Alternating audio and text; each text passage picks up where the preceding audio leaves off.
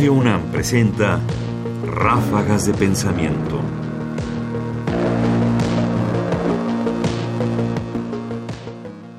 El humor y la crítica social. Siempre es interesante ver cómo cambian las opiniones, incluso las opiniones que uno tiene respecto a sí mismo, lo que respecto a lo que uno hace.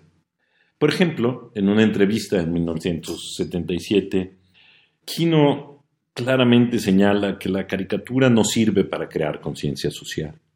Pero muchos años después, en 2015, hablando con Tute, Kino revela que en realidad, el humor no es humor si no tiene crítica social.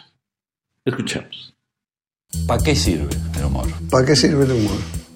Es una gran pregunta. Sirve para poner en evidencia las cosas absurdas que hacemos los seres humanos.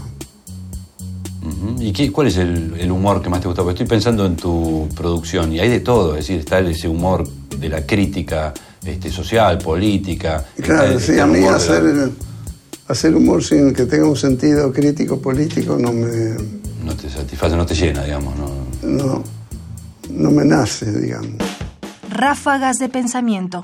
Efectivamente, para el Kino del 2015, el humor no es humor si no tiene crítica social. Y él no se siente cómodo sin esa crítica social. De alguna manera esto contradice un poco, cambia la visión que tenía él mismo respecto a la caricatura muchos años antes.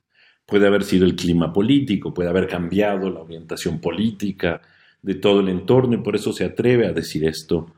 Pero bueno, en fin, el humor es algo con crítica o sin crítica que constituye parte de lo que somos. Entrevista de Joaquín Lavado Quino con Juan Matías Loazó para el programa Tutelandia para UN3 TV canal de la Universidad Nacional de 3 de febrero, UNTREF, producido por 25P Films, Argentina, diciembre 2015.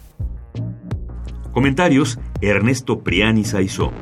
Producción: Ignacio Bazán Estrada. Más información en la página ernestopriani.com. Busca el podcast en www.radiopodcast.unam mx diagonal podcast.